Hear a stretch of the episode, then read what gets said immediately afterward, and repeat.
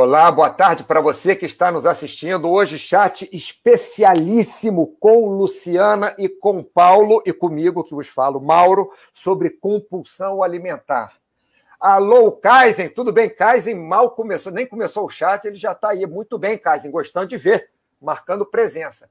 E hoje, pessoal, vamos falar desse tema, que é um tema que eu acho importantíssimo, porque cada vez mais no mundo ocidental, principalmente, nós estamos é, nos deparando com compulsão alimentar, que hoje em dia parece que morre mais gente porque come mais do que por falta de comida, né? Então, para falar sobre isso, eu trouxe a Luciana também, nossa nutricionista, e o Paulo, nosso psicólogo, porque é, eu acho que é um tema que nós podemos discutir os três muito bem. Luciana, tudo bem contigo, Luciana? Tudo bem, bom, boa tarde já a todos aqui, né? É, vamos falar um pouquinho hoje aí sobre compulsão alimentar, tirar alguns mitos também, porque eu acho que na, no tema compulsão alimentar, apesar do nome, né, alimentar as pessoas associam muito à nutrição, e é, a gente vê que há uma banalização grande com relação ao termo. Né? Muita gente às vezes fala, ah, eu tenho compulsão, por exemplo, teve um lá que escreveu, quando a gente anunciou o chat, né? compulsão por paçoca, o pessoal brinca, mas a compulsão não é exatamente essa compulsão. Compulsão alimentar é um transtorno muito mais complexo do que isso, né? É, a gente vai ter casos que você tem uma ansiedade, você desconta na comida, só que a compulsão alimentar, ela já é um, um, um transtorno mesmo, que a, a, presença do, a atuação do psicólogo junto com toda essa equipe é que vai fazer um resultado, né, trazer um resultado muito melhor para, para o paciente. Então, a gente não pode, como nutricionista, achar que é, eu vou melhorar a relação do paciente, prometer isso para ele com o alimento. Não é assim. A gente pode dar o caminho para ele chegar lá, mas esse tratamento, essa, esse é, atendimento tem que ser realmente multidisciplinar. E a presença do psicólogo é fundamental nesse caso, porque envolve, às vezes, coisas do passado, né, problemas até de, de família, é, relação com a comida, e, e a pessoa acaba né, descontando isso tudo na, na alimentação. Então, o transtorno é, de compulsão alimentar, ele tem critérios para ser classificado como um transtorno né, de compulsão. E é, aí envolve aquela é, situação que o paciente um, é, tem que ter, pelo menos, né, pelo que a gente vê na literatura, a presença de três itens desses ou mais. A pessoa come excessivamente num, num espaço de tempo, ela come sem até saborear o alimento, ela come por né, aquela compulsão que ela come até ficar empanzinada, depois ela tem o sentimento da culpa por ter feito aquela, aquela comilança toda, ela tem uma baixa autoestima relacionada a isso, ela come sem, sem ter tanto prazer naquilo. É, é, a fome já não existe mais, porque a gente tem a questão da fome psicológica e a fome realmente física. A física é quando a gente realmente tem a necessidade de colocar o nutriente para dentro, porque a gente está num momento de uma é, baixa da glicose, de uma fraqueza. Então, aquela é uma alimentação realmente né, fisiológica, que você precisa naquele momento estar colocando aquele nutriente para dentro.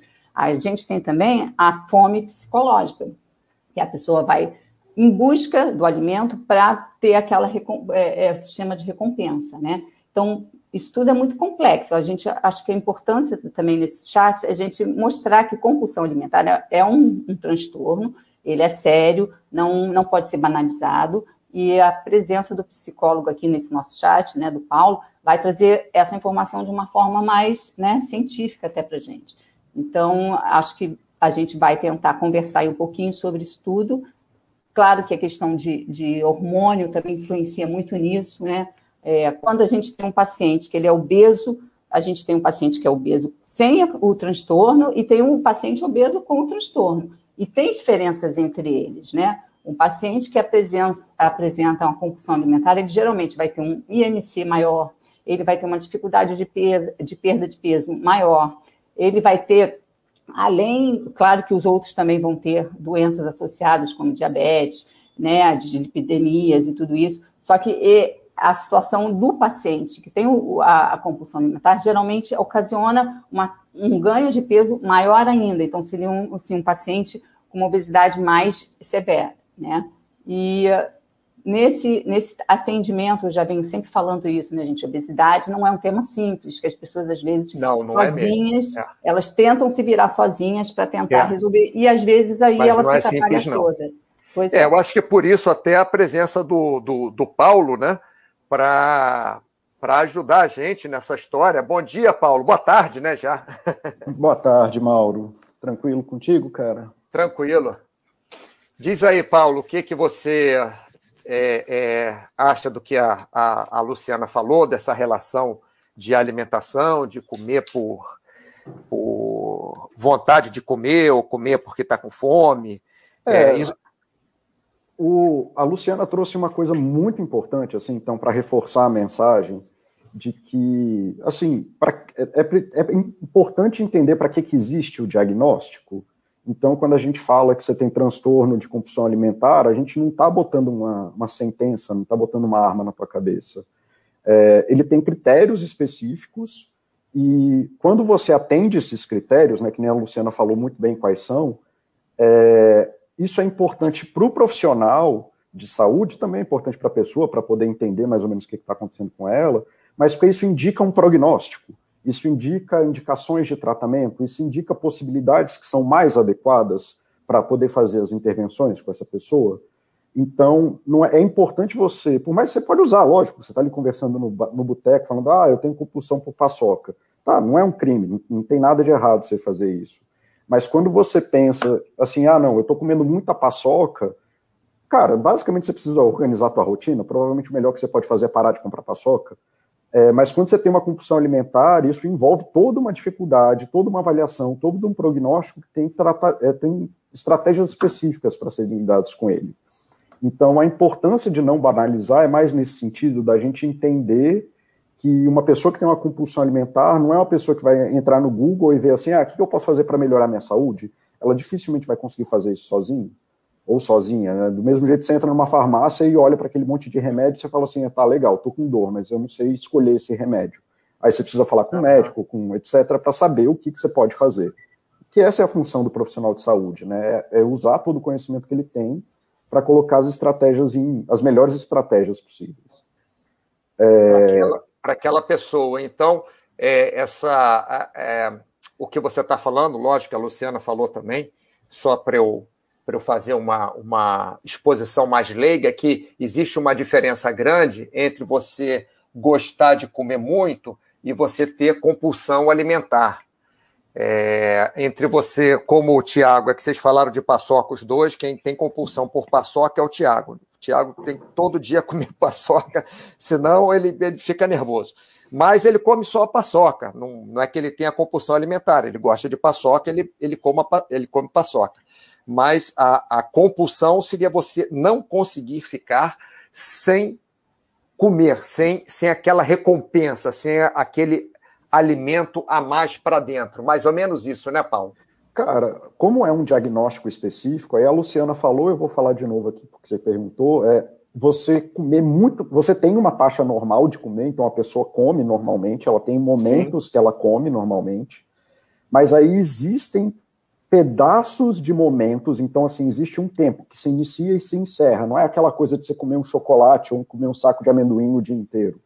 É, então é um, é um período curto, assim, mais ou menos curto, que inicia e encerra, que a pessoa come, ela tem que atender três desses critérios, pelo menos. Ela come mais rapidamente que o normal, ela come Sim. até se sentir desconfortavelmente cheio, então, Sim. assim, ela passa da sensação de saciedade e continua comendo, ela come grandes quantidades de alimento na, na ausência de fome, ela come até sozinha, né? Se você come sozinho por ter vergonha do quanto está comendo e se sente desgostoso depois, deprimido, ocupado depois que você faz esse ato. E ela, aí, ela até aí... acostuma, Paulo, esconder pacotes do que ela comeu por vergonha daquela quantidade isso. que ela comeu, né? São é, comportamentos assim e não tem seletividade muito assim com relação não. ao alimento. Ah, Chega... eu quero doce, vou no doce. Não, a pessoa come assim, sem, sem muito critério. Sim, em casos muito graves, a pessoa chega a dissociar mesmo. Ela, ela não tem mais a percepção dela e ela meio que entra num estado fora de si mesmo, é, no sentido estrito da coisa. Ela não está mais percebendo. E aí, quando ela volta, ela, ela vê aquele monte de resto de comida, de saco e não sei o quê, e fala: Cara, eu não sei o que, que eu fiz agora. Em casos muito graves, chega nesse ponto. Chega e aí nesse tem que ponto. acontecer isso pelo menos uma vez por semana, é, por no mínimo três meses para entrar na compulsão. Então não é uma coisa que está acontecendo assim, ah, eu tive um dia ali que eu passei no McDonald's e me entupi de coisa, mas está tudo bem. Sabe? Entendi. É, Tem, é, é, é segue o critério, né? é, o critério como uma avaliação de, de qualquer doença, né? O pessoal, é, pessoal tem, tem muita gente é, se confunde e acha que a doença psicológica é diferente da doença física, da doença fisiológica, da doença é, é, é até mecânica, osteomioarticular. Uhum. Mas a, é uma doença, de qualquer forma, tem um, um, um, um tratamento, tem uma avaliação, tem um tratamento e tem várias formas de você conseguir utilizar, como você falou, Paulo, as ferramentas, né? De você uhum. conseguir uhum. utilizar aquelas ferramentas de, de, de forma a ser eficiente. Luciana, tem alguma ferramenta específica na nutrição é, que você. Só para. É, logicamente, aqui não, não vai dar tempo de falarmos tudo em uma hora sobre compulsão alimentar, mas tem alguma coisa que você acha na nutrição que, que ajude quando você é, é, tem uma tem uma suspeita que você tem um paciente com compulsão alimentar? Primeira coisa é já pensar em orientar o paciente para um psicólogo, né? Porque às vezes o paciente vem com essa sensação de que só ir na nutricionista vai resolver o problema dele. E, e a, discordo totalmente disso, né? Então, assim, a gente também tem que ter um pouquinho de sensibilidade para entender qual é o paciente que está na nossa frente, se ele realmente tem um, uma possibilidade, porque até para você identificar isso também tem uma, uma maior facilidade por parte do psicólogo, mas a gente tem que ter um feeling um pouco para isso, né? Sim. A gente vai é, tentar atuar junto com o psicólogo, mas trazendo a ferramenta mais para o campo da nutrição, no sentido de tentar orientar ele num, numa alimentação correta, fazer, de repente, um, um recordatório do que ele está ingerindo, para ele conseguir é, né, pontuar melhor isso isso, e também, né, a, a gente direcionar um pouco isso. Agora, a gente tem que pensar que, assim, existe também toda uma questão hormonal envolvida no caso da obesidade. Aí eu não estou falando nem do transtorno, né? É, a gente tem hormônios de grelina, leptina, que são da fome, saciedade, e que num obeso é como se fosse até uma resistência, comparando com a resistência insulínica. É, às vezes o paciente o tecido adiposo ele produz bastante é, hormônio leptina, né? E isso seria o hormônio para dar a, a, a, sensação de saciedade. Então você pensaria, ué, mas se o obeso então produz mais, então ele estaria mais saciado. Só que existe Sim. uma desregulação nessa cascata aí de, de hormônios, de receptores, que faz com que é, é, ele tenha uma má resposta a isso. Então, quando a gente fala que ah, às vezes as pessoas falam obeso, ah, não, não, não, emagrece por falta de vergonha na cara, porque ele não quer. Não, existe todo é, é um trabalho do organismo lutando contra isso, né? E no caso da compulsão, aí é uma coisa ainda, eu acho que além, que vai não só da, da sensação realmente de controle hormonal, como a questão é, psicológica da pessoa. Isso pode estar lá atrás, envolvido às vezes uma família que cobra muito essa questão de, de beleza, de peso. Às vezes a pessoa tem um pai e mãe muito é, chato com isso, muito caxias, e fica é, colocando isso na, na, vida da pessoa. Às vezes são problemas lá atrás que ela não conseguiu lidar bem e ela né, descontrolou com a comida. Aí o, o Paulo é melhor para falar disso. É, Paulo, e... então, então dessas essas é, várias ideias, várias razões que a, que a Luciana deu, né, que tem cunho psicológico, é, é, é, é esse, vamos, vamos dizer assim, esse ambiente familiar pode trazer um, um, um, transtorno alimentar como compulsão? Cara, não só pode, como geralmente começa ali. Justamente com isso que a. Justamente que a, que a Luciana falou mesmo. Isso, assim, porque é, aí a pessoa tem dificuldade, a maioria das pessoas tem dificuldade de ver a importância do social na nossa vida, né? E de como o social influencia nas nossas decisões. Então, assim, quando a família, isso que a Luciana falou, assim, uma família que é muito, tem uma presença muito forte na, na, na coisa da autoimagem, né? Então a pessoa tem uma, vai formando a autoimagem e o ego dela em volta dessas percepções, tanto para o bom quanto para o mal. Né? A coisa não tem uma qualidade intrínseca disso, né? Então uma família que força muito essa coisa do é, fica magra, fica magra, fica magra, você tem que ser bonita, você tem que ser bonito, você tem que ser assim, é, começa a botar a pessoa num ritmo de dieta, por exemplo, né? Porque ela tem que se manter ali com Entendi. peso. E isso começa, aí começa a doideira. Como a maioria das pessoas não sabe, é, não tem boas noções de como, o que, que é uma boa higiene alimentar, assim por falar, boas noções Sim. de saúde alimentar, Sim. aí ela começa qual é a, a recomendação mais comum que aparece por aí? Privação, né? Coma menos, coma menos disso, menos daquilo, é. E vai tirando, tirando, tirando, tirando. Então, comportamentalmente, né, que é a área que eu trabalho, psicologicamente, essa desregulação dos hormônios que a, que a Luciana falou, inclusive da, da, percepção de saciedade, que é um, é um hormônio que regula isso, mas tem todo um evento psicológico de como que a gente percebe essas coisas, né? Então, assim, a pessoa vai se botando em privação, vai ficando com fome, vai ficando com fome, vai tirando o prazer da vida dela, parando de comer as coisas que fazem bem a ela até chegar num ponto de desespero. Quando você está desesperado, qual é a sua chance de perceber essas coisas? Ah, perdeu. Aí perdeu. Aí, aí perdeu. Aí perdeu. Entrou no desespero, entrou no desespero, é, é, perdeu a chance, né? Perdeu a é. chance de ver. Então, esse efeito rebote seria, seria como um efeito rebote, né? Isso, então assim, e é daí que ele começa, não é aí que isso aí é a, é a fórmula mágica, porque não tem fórmula não, mágica. Não, sim, tá? sim, sim, sim. Mas assim, essa desregulação não é só uma desregulação hormonal, é um processo que a pessoa vai.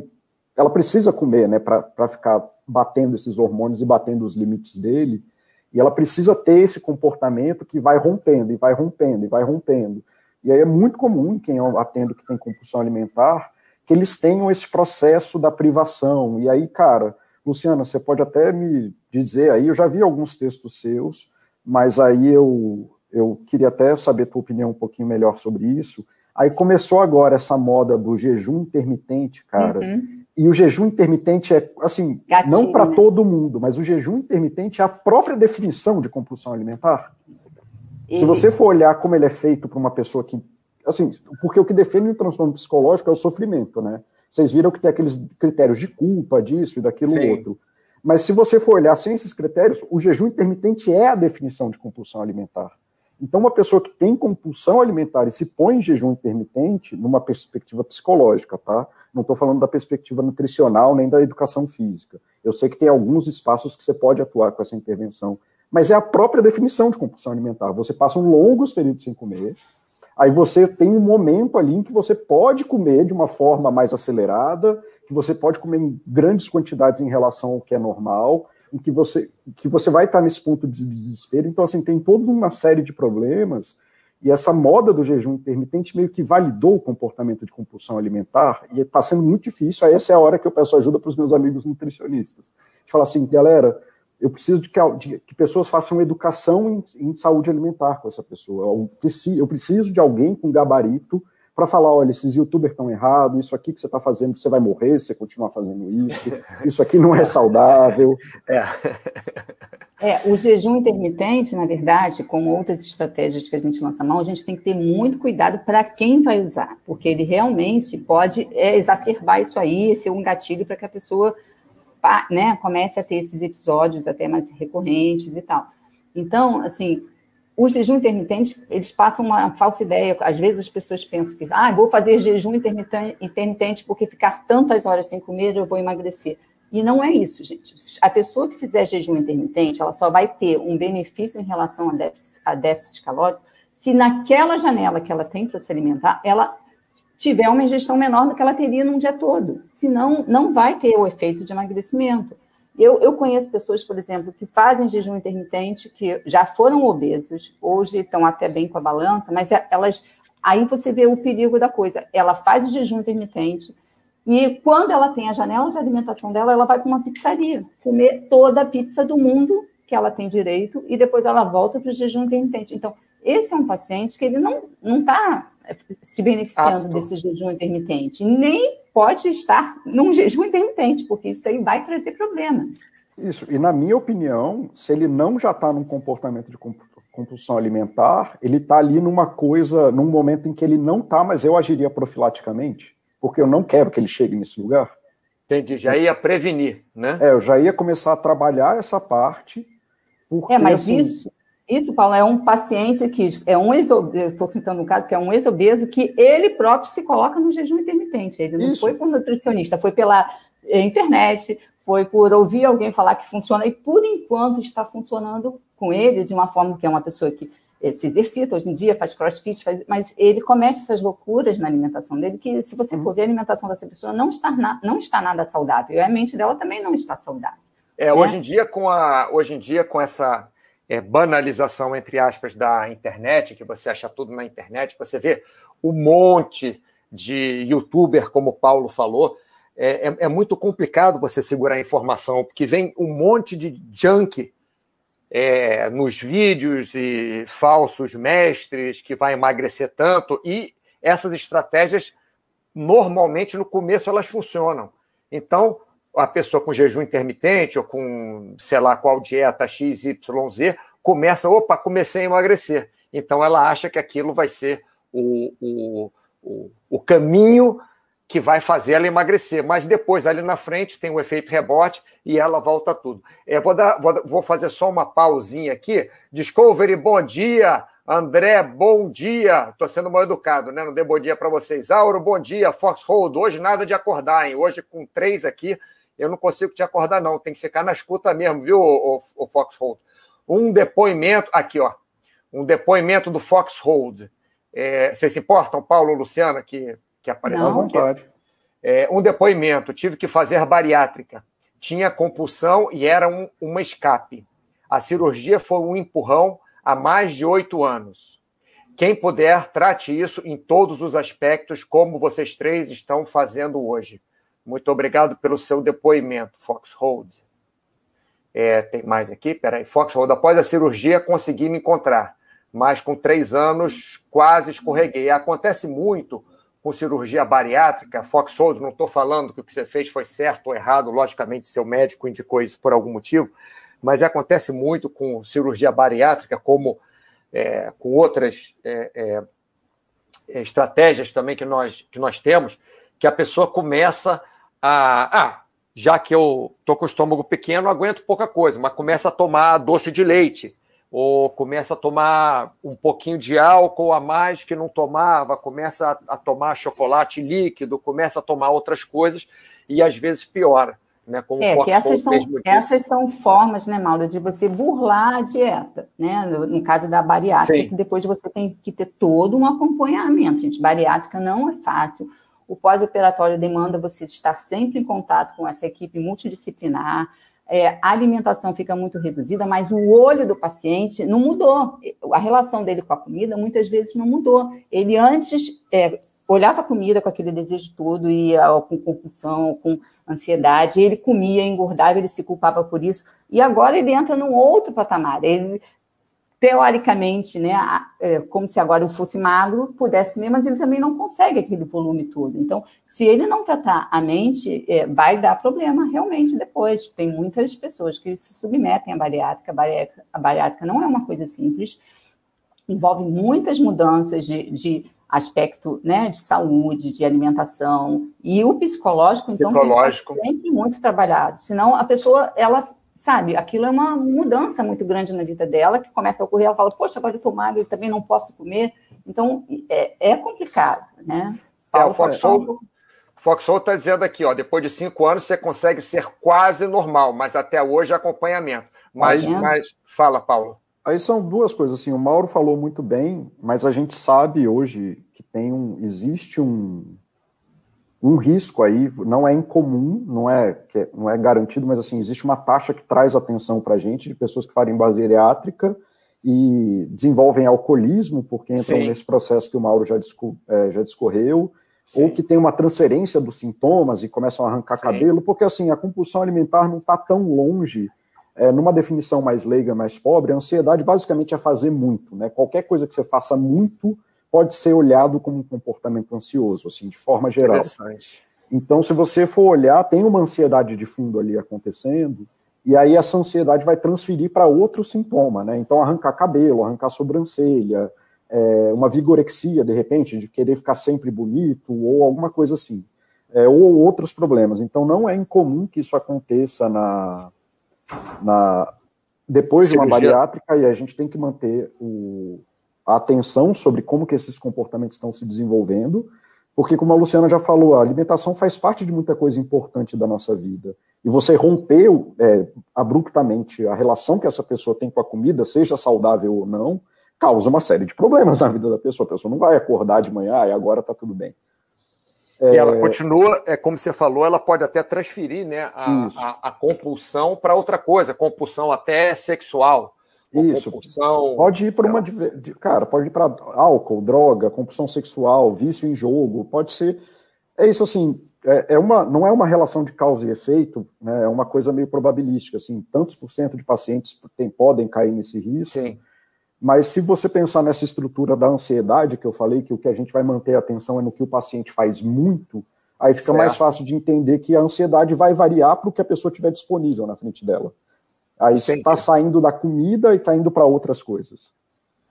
Entendi. Então vai fazer muito de outras coisas. E Foxhold, é, eu gosto de falar em cura né, ou normalidade na, na saúde psicológica, pelo menos, que é você voltar ao ter o risco da população comum.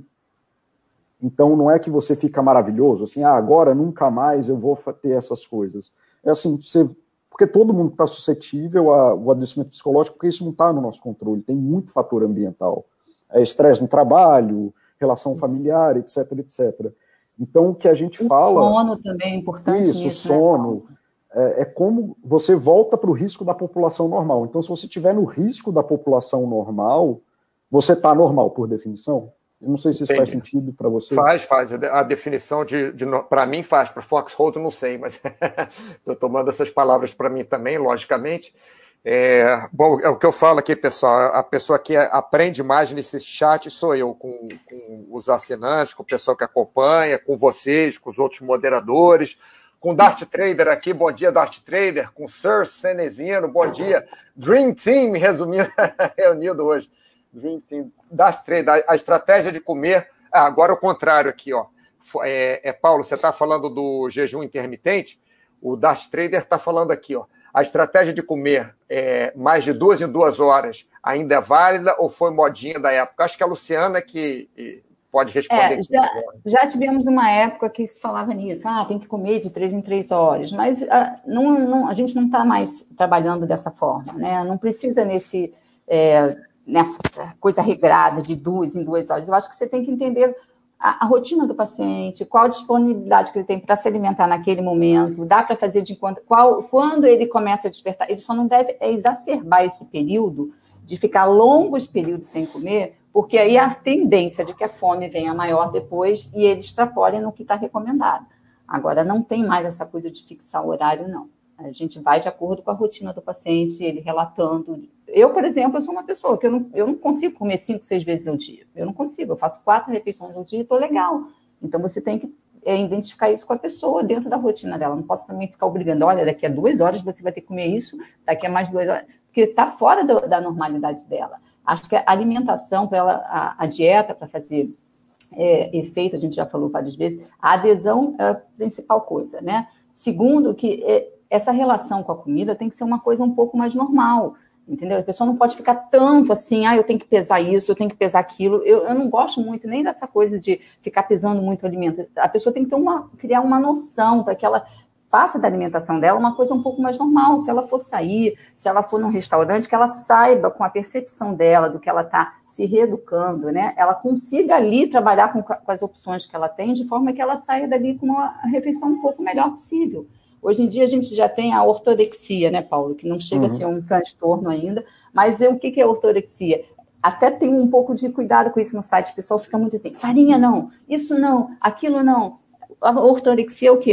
É um indivíduo extremamente saudável. A vida dele gira em torno de é, comer só coisa saudável. Ele não come nada na rua porque ele não sabe o ingrediente que leva. Ele anda com uma bolsinha com a marmitinha dele. E, é, a, o pensamento de ser uma alimentação saudável é tanto, toma tanto tempo da vida da pessoa que isso já vira quase um transtorno. Eu Como posso... é que vocês estão vendo isso aí, Paulo, de, da ortorexia? Aí o que eu falei, olha aí o muito aparecendo de novo e você vendo que tem uma ansiedade de fundo aí, nessa metáfora que eu usei, né? De que a pessoa estava lá e vivia essa coisa do comer muito, aí de repente vira o muito para ser muito saudável até o ponto que fica é, doente de novo. Assim, aí não, eu concordo contigo, ainda não apareceu o diagnóstico é, total para isso, mas isso é um problema que tem aparecido cada vez mais no consultório. É, então, assim, é esse muito, assim, o, a vida normal é variar. Eu tenho medo dessas coisas como a de duas em duas horas, porque eu não consigo ver que ser humano consegue organizar essa agenda sem corromper a relação com os filhos, sem corromper o trabalho, sem corromper. Aí tu tá dentro do avião com a esposa, com os filhos, aí tu vai ficar preocupado em alimentar cinco pessoas, sabe? É, é meio maluquice, assim, no, no sentido. Não é que tá errado, que tá certo. Eu tenho um amigo que come de duas em duas horas, mas assim, ele carrega fruta para todo lado e é o que ele come. Ele come uma fruta aqui e tem as relações, as, os, as alimentações principais dele.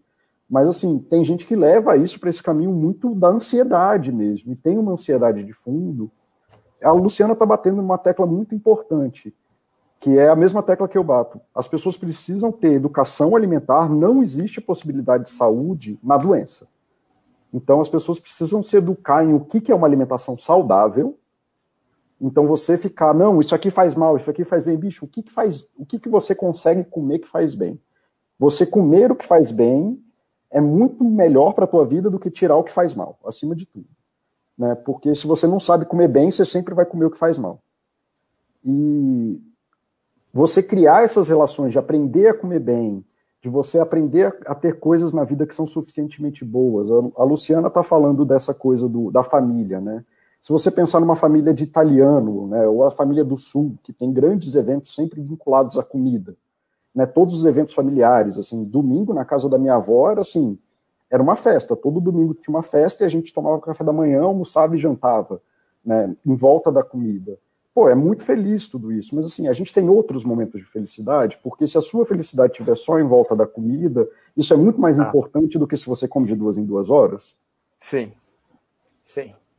É. O foco vai ser todo para comida. O foco vai, ser vai todo ficar comida. todo na comida. Vai ficar, vai ser tudo comida. Tanto naquele que, que eu, eu ia falar até, quer dizer, bom, vou falar de qualquer maneira.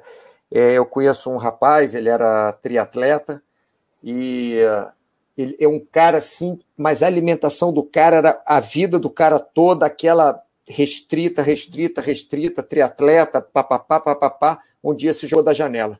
Do nada do nada. É, eu, eu, nem gosto de trazer essas coisas tristes assim para chat, gosto de falar coisas mais alegres, mas é, é exatamente para mostrar o ponto de tudo isso que vocês estão falando. Tudo que vocês dois estão falando, dos excessos, do, do, do fazer muito, tanto para um lado quanto para o outro, o extremismo é, é ruim, né? Ô, Luciana, tem uma pergunta aqui para você, do PP Frontinho. Luciana, me diz, dessensibilizei da Coca-Cola, mas não consigo largar um chocolate por dia. Como mudar? Olha, que ele saiu da Coca-Cola já é um, né, uma vitória muito importante. Agora, o chocolate por dia, ele não precisa largar, ele só pode, de repente, escolher um chocolate de melhor qualidade. Chocolate ou cacau em si, né? tem vários é, é, benefícios para a nossa saúde. Aí está a questão dele, que chocolate que ele come? É um chocolate carregado de açúcar, que o chocolate passou longe ali, o cacau passou longe. Então, ele tem que fazer uma opção por um chocolate de qualidade melhor, e o chocolate pode estar todo dia na alimentação dele. Entendeu? Não tem essa questão de, ai, vou cortar o chocolate, vou cortar a farinha, vou cortar... É, a gente tem que tomar muito cuidado com isso, porque é, são nesses exageros, assim, nesses radicalismos que começa a correr né, determinadas, assim, é, uma relação mais danosa com relação à alimentação. Né? Quando você restringe muito uma dieta, quando você bota o paciente numa restrição, isso vai vir depois de alguma outra forma, como uma. Um, um, o corpo próprio pede isso, né? Depois, quando você tem um emagrecimento, se foi uma dieta que você não se acostumou àquele peso, você não deu tempo para o organismo se acostumar àquele novo peso, foi uma queda muito brusca, essa fome vai vir depois. E, e, isso começa a gerar uma série de, né, de distúrbios, de situações que não são legais para você manter a sua alimentação equilibrada ao longo da vida. É esse estar na dieta agora, estar totalmente fora dela. E, não, a gente tem que achar um meio termo, de forma que você consiga fazer aqueles 80% ali do mais saudável e 20% tudo bem, você vai comer o seu empadão, não precisa ser com farelo de aveia, né? A paçoca. A farinha, né? A paçoca. A paçoca. Mas na sua rotina do dia a dia, porque você, é, o estímulo para você continuar fazendo a coisa certa você vai ter no decorrer do tempo, quando você vê que a sua saúde está melhor, que a sua disposição, quer estímulo melhor do que esse, a pessoa não precisa esperar ter um estímulo para começar a mudar, ela tem que fazer as mudanças na medida do que ela consegue, do que ela consegue absorver, e ela vai se beneficiar disso. Então, ela vai, aos poucos, enxergar que aquilo é melhor para ela. Então, a intenção é essa, você tem um equilíbrio, você não precisa radicalizar, eu vou comer só o que é saudável, fora sai farinha, sai isso, sai aquilo. Isso não, não é o correto, né? Até porque você, com, com essas retiradas que as, essas modinhas né, estão sempre divulgando aí, você tem uma perda de tantos outros nutrientes que você precisaria ter. Outra questão também é quando você restringe, é, restringe muito o carboidrato da dieta. Ah, sim. Ah, isso é um Aí, ponto que vai olha. gerar uma ansiedade na pessoa, entendeu? A, a, redução muito, muito drástica da quantidade de carboidrato tende a dar problema depois, da pessoa descontar um pouco mais, de, de não conseguir fazer aquela alimentação naquele dia, se sentir cansada, e ela em busca de um alimento para suprir aquele cansaço, ela vai ficar buscando, buscando e não vai ter. Então, para que radicalizar tanto? Por que, que você não pode comer o carboidrato na quantidade saudável, correta, de forma que você se mantenha até mais dentro da dieta com essa quantidade um pouco mais flexível, entendeu? Eu estou vendo, eu tô vendo que o que a Luciana e o Paulo estão falando estão convergindo para aquele fazer muito, né? Para o comportamento ansioso, por o independente de transtorno alimentar, mas de fazer muito, por exemplo, tirar muito carboidrato, ou, ou entrar muito em dieta, ou liberar muito o que come, ou inclusive o que o Paulo falou, né, de, de, das pessoas que fazem cirurgia bariátrica, às vezes substituírem o transtorno alimentar, quer dizer, não substituírem, né, ela ainda tem transtorno alimentar, mas substituir o, o vício da comida por outro comportamento ocioso, por muita coisa de outro. Inclusive, Paulo, aqui, ó, Dart Trader falou que foi genial essa sua, sua frase aqui, ó. Não existe possibilidade de saúde, vou falar de novo, não existe possibilidade de saúde na doença. Dart Trader falou aqui, ó, genial. Cerezino, as compulsões são infinitas e as substituições delas também. Bem interessante aí, Cenezino. Temos que tratar, então, a compulsão em si, né? Pimentão verde, Boa tarde, Pimentão Verde, como sempre, aí não amadureceu até agora o Pimentão. Quando estudo algo novo, olha só, isso aqui é interessante. Quando estudo, estudo algo novo, geralmente difícil para mim, me dá mais fome do que quando estudo algo mais simples. Nesses momentos eu como mais doce. Paulo, tem alguma algum algum gancho? Tá, eu vou usar esse gancho aqui para falar de algumas percepções de como que a gente pode trabalhar isso. Tá? Perfeito. Tá? Então, assim, é, é óbvio que quando você faz mais esforço, você vai ter mais coisas acontecendo em você, né? Então, assim, se você, se você em vez de estudar, se tivesse correndo uma maratona, você ia ter uma percepção de fome também. Se você tivesse, se você fizer muito esforço mental, você vai ter uma percepção de fome, de açúcar também, né? Porque você está lá queimando os glicogênios do neurônio e tal, é, e por aí vai. E então, assim, é importante você perceber o que, que você está fazendo e o que, que você está buscando. Então, assim, uma coisa é, se você está fazendo muito esforço mental, muito esforço mental, muito esforço mental, você precisa se alimentar também, porque é um esforço. Isso, o cérebro, assim, eu posso estar errado, isso aí é um dado meio comum, então se você não souber, me corrija aí, de que o cérebro consome 20% da tua energia corpórea, que é um, é uma, é uma que não se mexe. Então, uhum. assim, é muita coisa para um treco que não se mexe, saca? É, você está gerando eletricidade ali o tempo inteiro, eletricidade é, o tempo todo. Pá, principalmente pá, pá. a glicose, né, gente, que é fundamental para o cérebro, né? Tudo, é, é, o organismo todo depende dessa quantidade de glicose, até para ter as boas conexões lá a nível cerebral e tudo mais. Né, é isso. Então, assim, quanto, então, quanto mais desse esforço você fizer, mais você vai precisar. Tanto que quando você vai fazer vestibular, o pessoal fala, ah, leva uma barrinha de chocolate para se você sentir fome porque vai ser o mais apropriado para você passar, dor de cabeça e coisas afim. É, não sei o quanto que essa intervenção é útil, mas é uma intervenção que você sempre ouve por aí. É, cara, mas uma coisa que você. Isso tem uma diferença muito grande entre passei quatro horas estudando e aí eu preciso comer um doce ali, ou comer um carboidrato, ou comer alguma coisa, e eu passo oito, nove, dez horas estudando todos os dias. Tá? Porque aí o que, que acontece? Aí você tem uma rotina de estresse, não é um estresse pontual do tipo você correu ali uma maratona ou fez um treino específico e está repondo.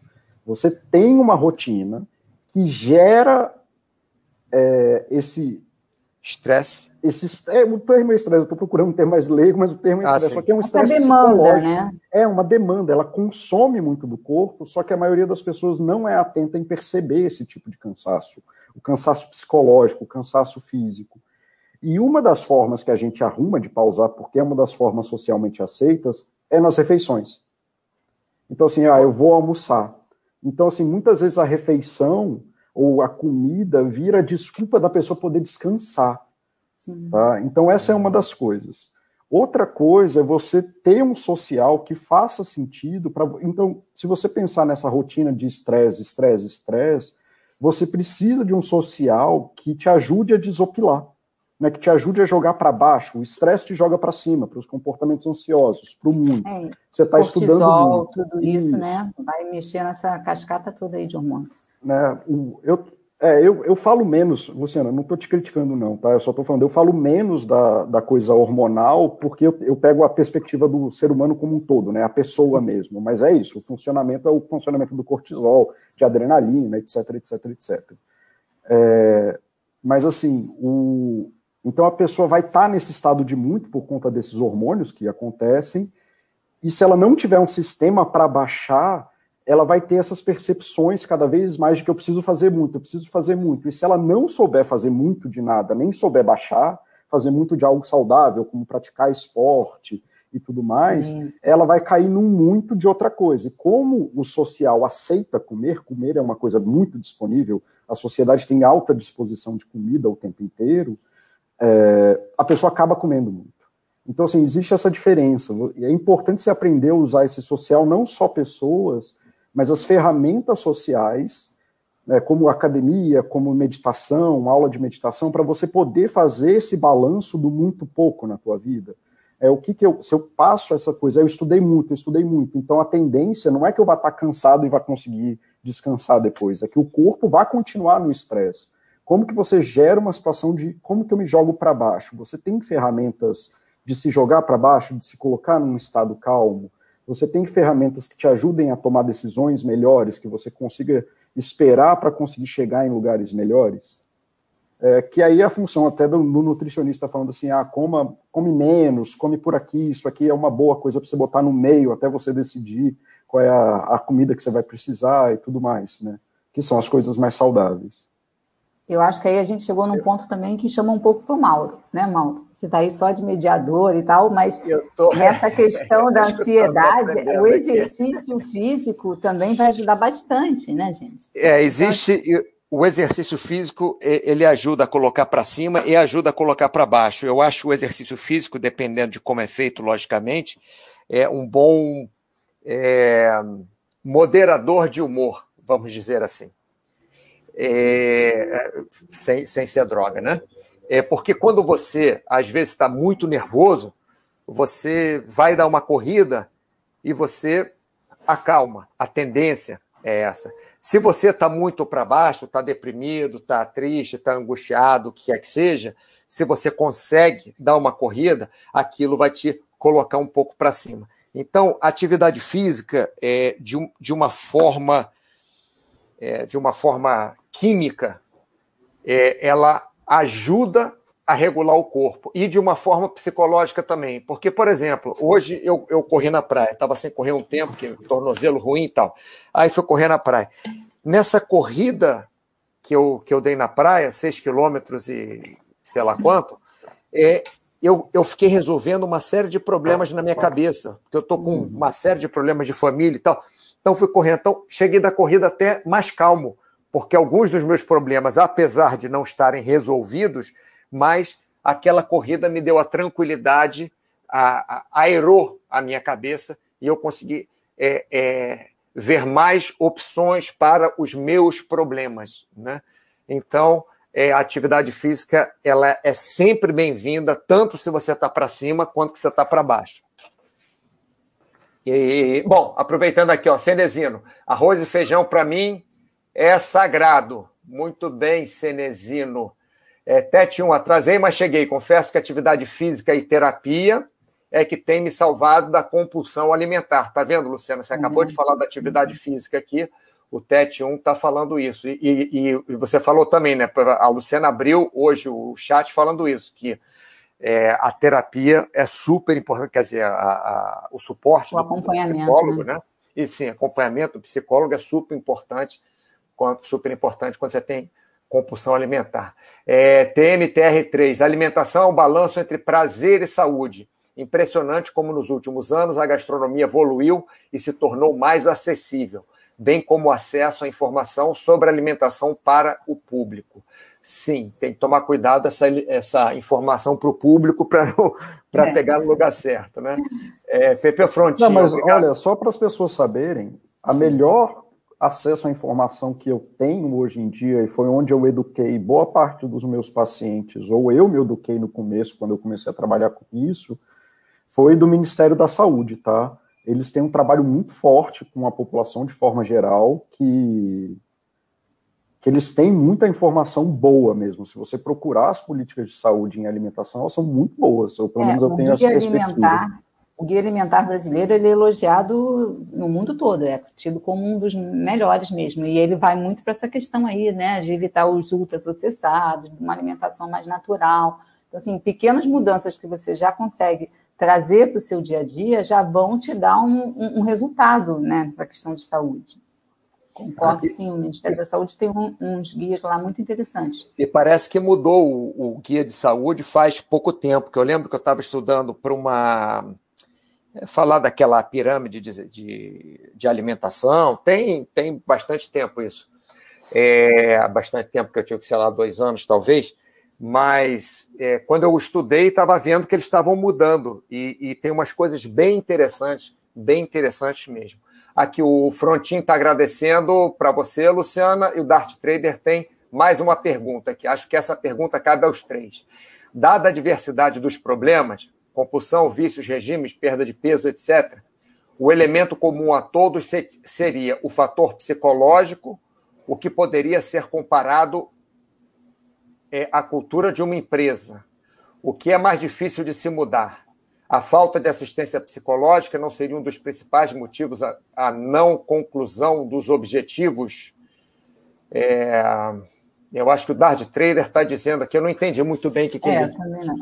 Eu fiquei meio, meio perdido. Eu acho que ele está perguntando se o, o fator psicológico, a assistência psicológica numa empresa, não ajudaria mais a, a chegar nesses objetivos, né, de tratar a compulsão, vícios. Eu acho que é isso que ele perguntou, se seria válida a, a assistência psicológica na empresa. Ele, ele escreveu mais uma eu coisa. Acho Fala, fala, Paulo. Eu acho que a parte da empresa era só uma comparação mesmo, é, de que o que vale é o mindset, mindset do chefe, alguma coisa assim.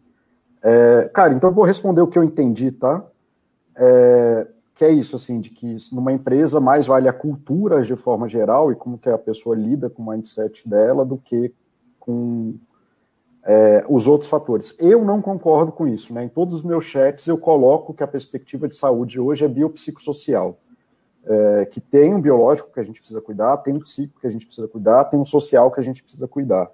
E que aí em cada paciente existem mais ou menos possibilidades da gente atuar em cada uma dessas áreas. Né? Então, tem pacientes que têm problemas hormonais que vão ter muita dificuldade em emagrecer, não tem lá muito que a gente possa fazer. É, a gente pode ajudar ela a ficar num caminho de saúde, e tem pessoas que não engordam por nada nessa vida, o que não significa que elas sejam é, saudáveis, né, de forma geral. Sim. Na coisa da compulsão alimentar especificamente, os dados são ok, assim, não é uma coisa, é uma coisa que consegue botar em ordem e devolver a pessoa para o risco normal, diferente de quando ele evolui para uma bulimia ou para uma anorexia, que aí são coisas bem mais complicadas.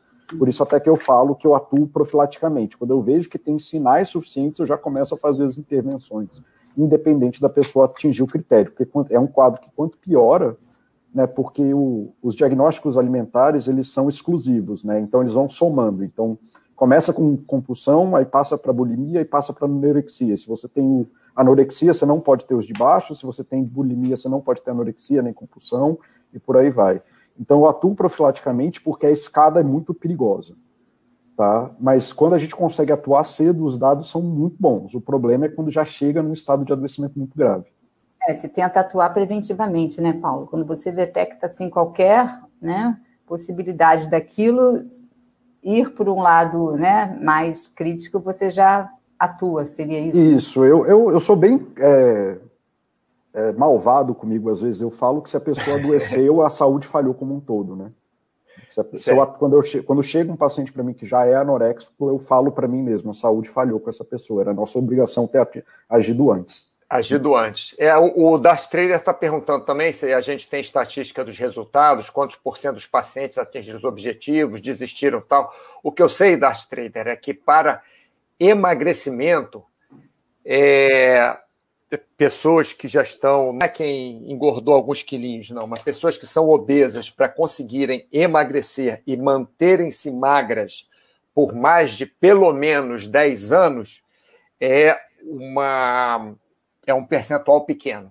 Eu não sei realmente quanto é, talvez a Luciana saiba, o Paulo não, é sabe. Pequeno, sim. O rebote é acontece. É, geralmente a pessoa perde o peso e a, a, a, quantidade de pessoas que, às vezes, em questão de seis meses, já começam a ter uma recuperação desse peso, e às vezes, muita, muitas das vezes, até mais do que ela tinha antes para perder, né? E Sim. isso tudo associado também ao qual foi o plano alimentar que ela né, conseguiu. Claro que, mesmo assim, pessoas que conseguem fazer dieta, se não for uma dieta é, dessas loucas aí da vida, mesmo certinha, é, um, é uma vigília eterna, né, gente? As pessoas têm que ter um. É. um... O escape. É, e assim, você.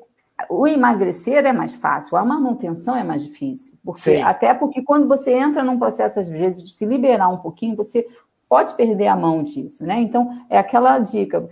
Já emagreceu o que você queria, está num processo de manutenção, vai sempre reparando, sentiu que uma calça ficou mais apertada, não espera chegar em 2, 3 quilos para você correr atrás do prejuízo. Já começa a ter aquilo com uma sinalização de que você já tem que começar a rever as suas refeições livres, rever alguma coisa na sua, no seu exercício, se você está se exercitando menos. O problema é não deixar acumular, porque as pessoas, não é todo mundo que é obeso que tem compulsão.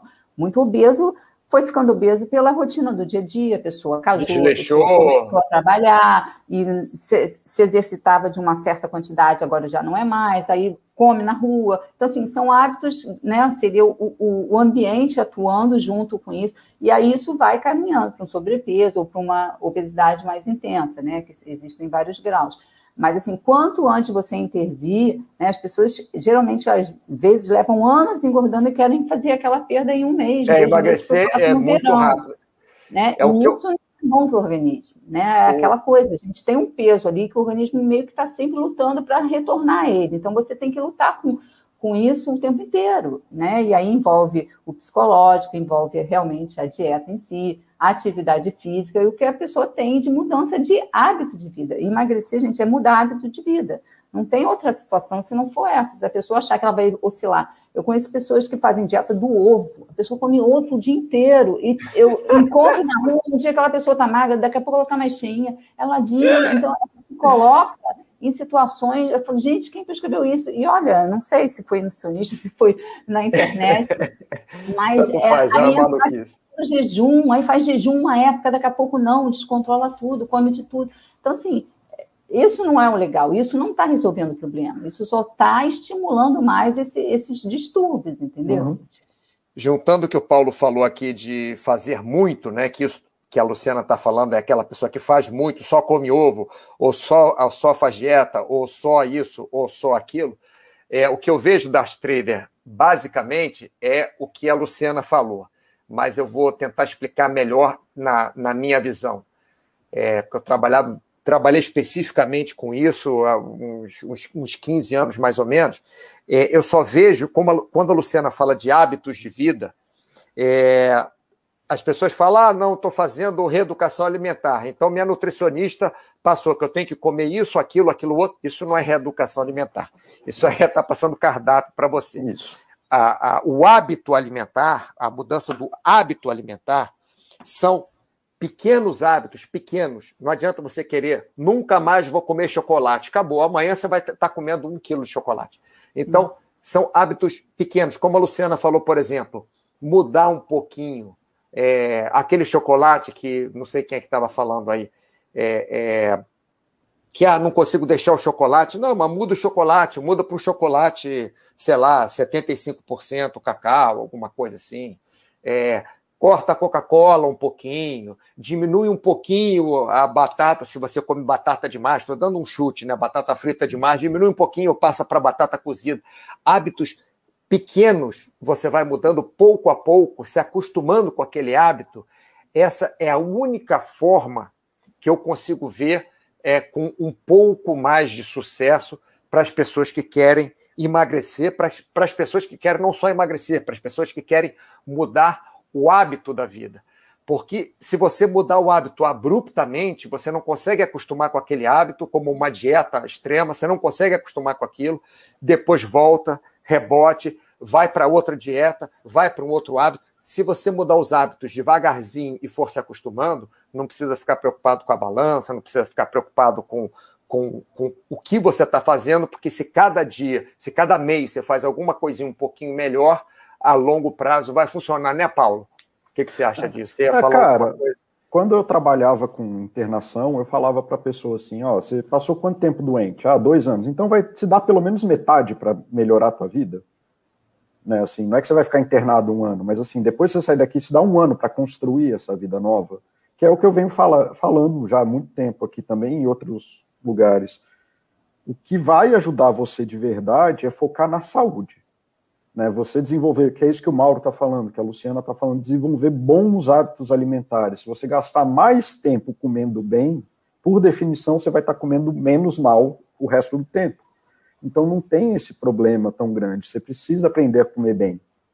É, se você aprender o que, que é saúde como um todo, né? E aí o, o Pimentão Verde estava falando, né, da galera de TI, que tem ciclos de trabalho Sim. de 12 horas, com foco absurdo, tomando energético, comendo junk food sendo sedentário. Cara, não tem o que fazer. Assim, esse quadro é isso, a pessoa é. vai infartar com 45 anos. E eu consigo falar isso com um é. grau de certeza absurdo essa pessoa vai ter um problema cardíaco com 45 anos. Eu consigo ter certeza disso. E é horrível falar isso. Mas é verdade. Né? Então, assim, a gente tem que se empoderar dessas coisas. Às vezes eu falo aqui, o cara falando, ah, porque eu trabalho 12 horas por dia, não sei o que. Eu falo, cara, tu vai morrer.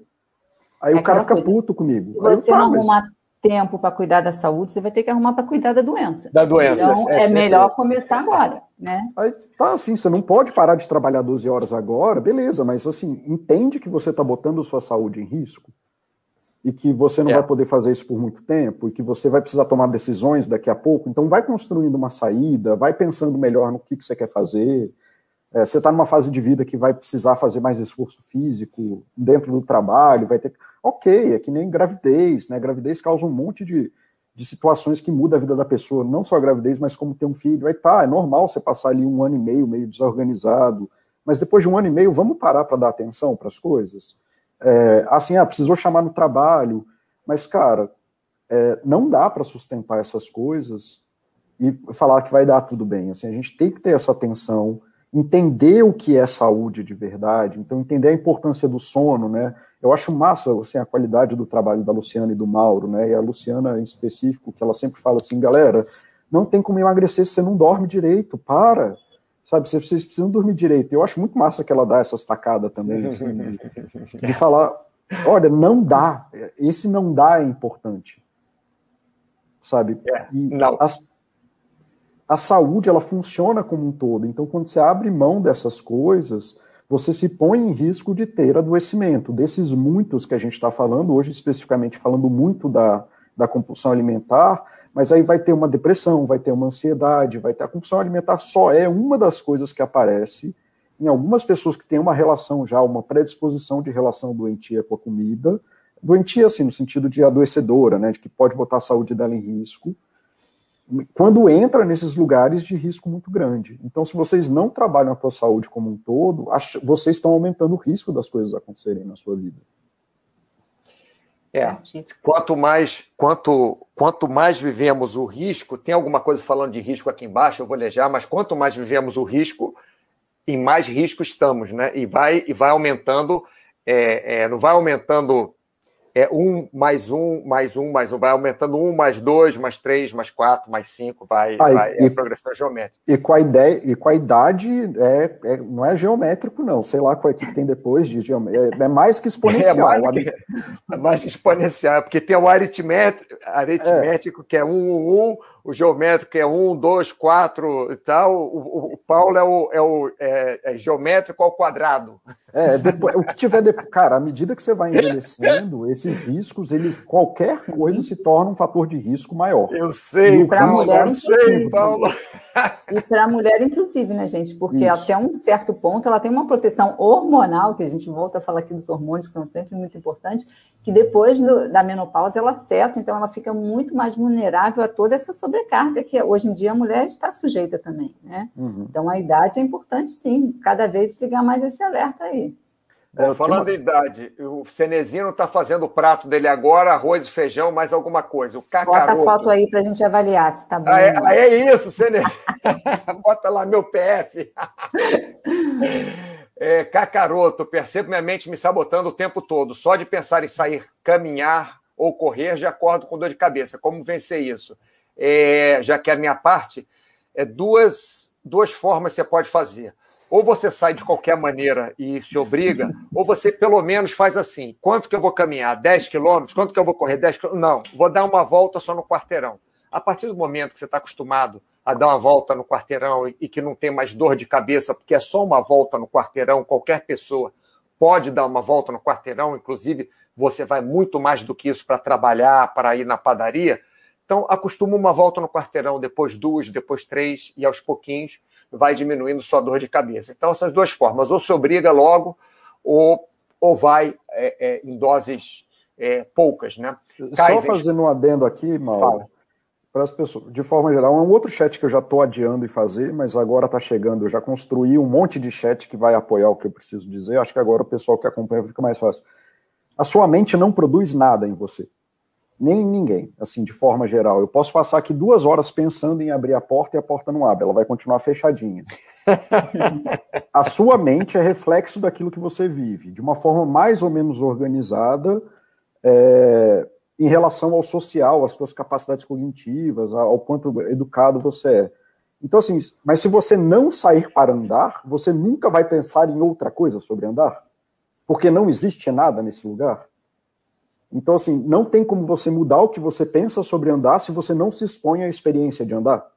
Porque não tem mais nada para você pensar nesse lugar. Então, anda, assim, usa as técnicas do Mauro sobre o que se botar para andar, mas vai observando o mundo em volta de você, vai procurando coisas legais, vai percebendo como é que está seu físico, porque senão, assim, não tem possibilidade da tua mente mudar o que está pensando se você não se expõe a coisas diferentes para ter dentro dela, porque ela só está refletindo o que você está vivendo. É, aí vai um pouco até naquela questão, a pessoa não quer emagrecer, ela, ela quer ser emagrecida, né? Então, a pessoa, ela tem que ser atuante nesse processo, ela não ela pode ficar esperando que os outros façam algum milagre que vai mudar a vida dela, né? É porque a maioria das pessoas só quer que mude o número da balança, não quer nem emagrecer. Se comprar uma balança quebrada, ela fica feliz. Ou então faz aquela tática do basta, bota livro, se pega é... com livro... Olha, você pode fazer, você quer, você quer emagrecer, você pode comer o que você quiser, só não pode três coisas. Se olhar no espelho, pesar na balança e se medir. O resto você pode comer à vontade. Se não fizer nenhuma dessas três coisas, tá bom, não é isso? É, gente, a questão da balança é outra paranoia, né? Que eu vivo falando assim, vamos relaxar um pouco, que a questão do peso, o peso ali não reflete grande coisa é, não fica nessa ansiedade, porque isso só prejudica o processo. Né? Dá tempo para o seu organismo responder. Às vezes ele não responde naquele prazo, porque a perda de peso não é linear e constante, ela vai acontecer quando, né, às vezes numa semana não respondeu, mas em duas a resposta Vai vem. responder, é, ter os platôs, enfim. Então, é também essa ansiedade até para essa ponteiro da balança, né? A pessoa fica naquela ansiedade louca, aquela cobrança, e muitas vezes bota tudo a perder porque não viu alteração ali, ela precisa de um número, aquele número não bateu, ela, ah, então vou chutar o balde. É, bom, pessoal, nós estamos, é, deveríamos está encerrando o chat. O que, que eu vou fazer? Eu vou ler alguns. Caramba, tem um monte. É, e depois enfim, Luciana fala, Paulo fala e, e a gente termina, tá? Mas infelizmente não vai dar para nós respondermos todas as perguntas aqui, provavelmente, tá? Vamos lá, Kaizen. Esporte tem melhorado meu humor. É bom demais, sim. Ajuda muito. Das Trader, Pimentão Verde vivendo perigosamente num chat de compulsão alimentar na hora do almoço, né? Isso é ótima hora para fazer um chá de compulsão alimentar. Na hora do jantar, acho que ia ser melhor ainda. Sobre o social, ultimamente, quando o ambiente de trabalho está pesado, faço um pé de meia e peço demissão. Faz bem para minha cabeça, sem isso me sinto meio escravo do ambiente. É, cada um arruma a forma de, de lidar com isso. Né? Dart Trader, a coisa mais difícil de mudar numa empresa é a cultura. Eu estou comparando o mindset com a cultura da empresa. Então, sem apoio psicológico, acho muito difícil ter 90%, 100% de sucesso. É, é 100% de sucesso a gente não, não, tem, né? Quer dizer, é impossível um ser humano ter 100% de sucesso, mas a gente vai tentando chegar lá perto. Dart Trader é verdade, Cenezino, pimentão verde, tá uma brincadeira aqui do pimentão verde, né? Cenezino é vegetariano, já fez o prato. Run, pimentão! Agora que eu entendi, pimentão verde vai cair no prato do Cenezino. Agora, Agora que eu entendi isso. É, mudar a cultura é mais complexo, raras mudam, só fazem marketing, pimenta verde dá para mudar sim, mas é um processo difícil. Ninguém falou que é fácil. Como o Paulo falou, tem que se colocar na posição. Como a Luciana falou, ninguém é emagrecido, a pessoa emagrece. Das três de pimentão aqui, só o vermelho, ó, se safou. É, já misturei tudo, Luciano, nem sei se dá para ver tudo, mas uma coisa posso dizer é fundo. É o prato que ele está falando, né? Eu entendo assim, ele misturou a comida toda, mas o prato misturou é fundo. Misturou tudo, mas o prato é fundo. É, cara, boa pergunta. Pimentão verde, geralmente eu solto a franga na dieta de 15 em 15 dias, mas depois dos 30 não dá para soltar tanto a franga na dieta. É, pessoal, muita informação aí. É, nós estamos já encerrando o chat, sem pressa, mas enfim, se falarmos sobre compulsão alimentar, vamos ficar aqui até as 10 da noite conversando, ainda mais com, com Luciana, Paulo e comigo, que, que temos é, coisas diferentes para falar, com visões diferentes, né? Mas, Luciano, o que, que você gostaria de falar para o pessoal antes de, de terminarmos o, o chat? Então, para quem às vezes né, busca uma saída sozinho para uma perda de peso, a gente sabe que isso às vezes funciona mas existem casos mais complexos que eu acho muito difícil a pessoa sozinha conseguir esse sucesso e às vezes ela fica nesse vai e vem e isso vai prejudicando cada vez mais o metabolismo dela, a mente, tudo isso, né? Então, assim, a pessoa tem que entender, é, realizar um pouco quando ela precisa de ajuda, e às vezes a pessoa pensa, ah, poxa, não vou gastar com personal, não vou gastar com psicólogo e tal, mas vai ali na loja, compra um monte de suplemento ou, ou promessas de emagrecimento que não tem nenhum fundamento. Então, sabe, as pessoas têm que buscar o, ajuda correta, ajuda mais precisa para aquele momento dela. E assim, pensando em comida, com tantos os, todos os estímulos que a gente tem hoje em dia, né? Tentar fazer da hora da refeição um momento de esvaziamento da mente, você focar naquilo que você está fazendo, porque isso também contribui para que não haja uma ansiedade, a pessoa coma por comer, coma sem sentir, para que o, o, organismo tenha tempo de registrar aquela alimentação, isso contribuir com a saciedade dela, tentar desfocar um pouco né, dessa ansiedade toda aí do dia a dia que está sempre né, martelando na nossa vida e, e, prestar mais atenção a essa questão de mudança de hábitos, porque isso é o que vai dar resultado. Não é só uma dieta, dieta A, B ou C, que é, é né, a, a saída para o seu problema. É, muitas vezes a saída está. Outro dia mesmo teve um rapaz colocando né, que ele estava com problema de não conseguir largar comida e tal, e que ele buscou um apoio psicológico. Nossa, gente, o apoio psicológico nessa hora é muito importante, né? Então, aqui, palmas para o Paulo, né, que está aí presente com a gente, dando essa força. E acho que a pessoa tem que entender qual é realmente, onde o calo dela aperta mais e tentar direcionar esse atendimento, pelo menos, né, para tentar ter um resultado melhor. Muito bem. E, Paulo, o que você gostaria de falar para o pessoal que está nos assistindo? Cara, é, assim, só devolvendo um pouco aí, a gente falou muito da compulsão alimentar como transtorno, né, e tentando passar isso e sobre quem tem de fato compulsão alimentar, a única recomendação que eu posso passar é, bicho, procura um profissional, porque tem como ajudar, mas eu não vou me, não, eu não consigo ajudar alguém aqui em uma hora de chat dessa forma. É, então, assim, mas procura um profissional, a gente falou quais são os critérios diagnósticos, é, existem intervenções possíveis, é, mas é bom que você tenha um acompanhamento profissional, porque aí, como o Mauro já falou, eu já falei, a Luciana já falou, para quem já está nesse ponto de ter um transtorno, é, precisa de ajuda, porque é difícil fazer uma mudança de uma coisa de vida que você faz desde o dia que desde antes de você nascer, você come, né? Até hoje, fazer uma mudança dessa exige você mudar várias perspectivas de vida, mudar várias relações que você tem, é, mudar rotinas que você tem com a sua família, mudar como que você percebe as experiências que você viveu. E isso pode ser mais fácil ou mais difícil. É... E para quem não tem, que a gente também falou muito sobre isso, sobre essa perspectiva do fazer muito, ou ter esses acessos de comer muito, que não é a compulsão alimentar, mas que também é importante, pra, porque isso né, é importante agir profilaticamente, procurem o caminho da saúde ao invés de se meter em dieta furada, ao invés de se... Entendam o que é bem-estar psicológico, o que é bem-estar físico. O site da Baster.com tem muito material sobre isso.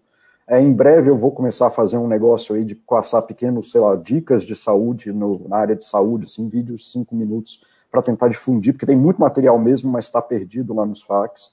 É, e aí tentando passar esses fax, mas assim, procurem se educar sobre saúde, o que é saúde, é, de forma ampla, não com, ah, eu preciso perder peso. Perder peso é bom, é um indicador de saúde, mas não é saúde. E muitas vezes eu vejo a maioria das pessoas estar tá correndo risco fazendo as coisas, buscando saúde, ao invés de estar tá, de fato fazendo as coisas que trazem saúde. Tá? Então fica aí para vocês isso. Espero que vocês tenham gostado. Obrigado por terem vindo.